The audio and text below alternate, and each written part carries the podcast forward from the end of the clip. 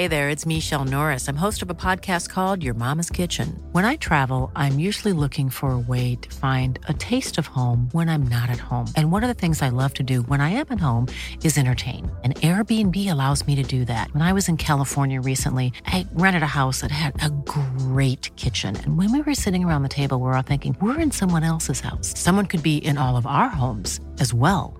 If you have a home, but you're not always at home, you have an Airbnb. Your home might be worth more than you think. Find out how much at airbnb.com/slash host.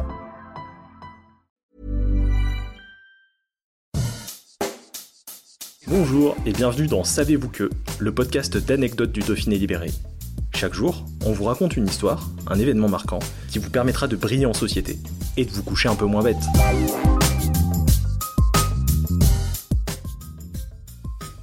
Savez-vous qu'Albert Camus est enterré dans le Vaucluse? Albert Camus, c'est un prix Nobel de littérature, des dizaines de romans et de pièces de théâtre, et une maison à Lourmarin, dans le Vaucluse.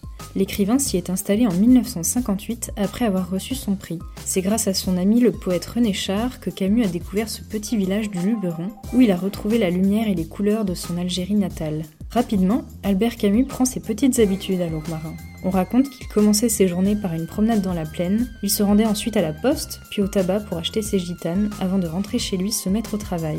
C'était ça, le quotidien de cet écrivain pourtant mondialement connu et reconnu. Les habitants le décrivaient d'ailleurs comme quelqu'un de chaleureux et de simple.